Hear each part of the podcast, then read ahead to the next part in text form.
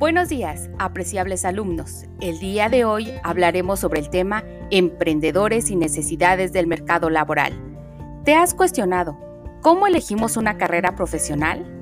¿Qué habilidades y aptitudes he desarrollado en el transitar de mi vida académica? ¿Quién o quiénes influyen en esta decisión? ¿Conozco el campo laboral de la profesión en cuestión? Y cómo la inteligencia emocional contribuye en el desarrollo de nuestras habilidades intelectuales, sociales y emocionales.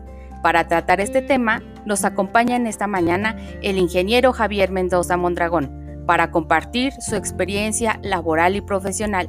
Bienvenidos.